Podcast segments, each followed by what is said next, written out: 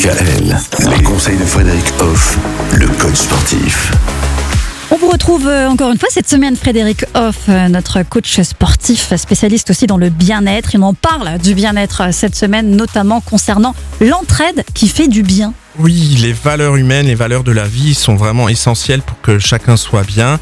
On devrait se, plus souvent se rappeler l'importance des valeurs humaines. Mhm. Voilà. Il y en a, vous les connaissez toutes hein, d'ailleurs. Je vais vous en, en citer quelques-unes. Le respect, l'acceptation, la considération, l'appréciation, l'accueil, l'ouverture, l'entraide, la réciprocité, la solidarité, l'écoute, la bienveillance. Et j'en oublie.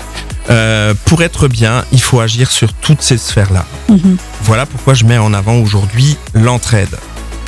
Et l'entraide, comment ça se perçoit dans le domaine du sport Alors dans le domaine du sport, eh bien tout simplement, il y a des sports dans lesquels on a besoin de s'entraider. Voilà, tout simplement pour être euh, efficace. Mhm. Un, un sport collectif par exemple, où euh, on peut pas jouer tout seul quoi.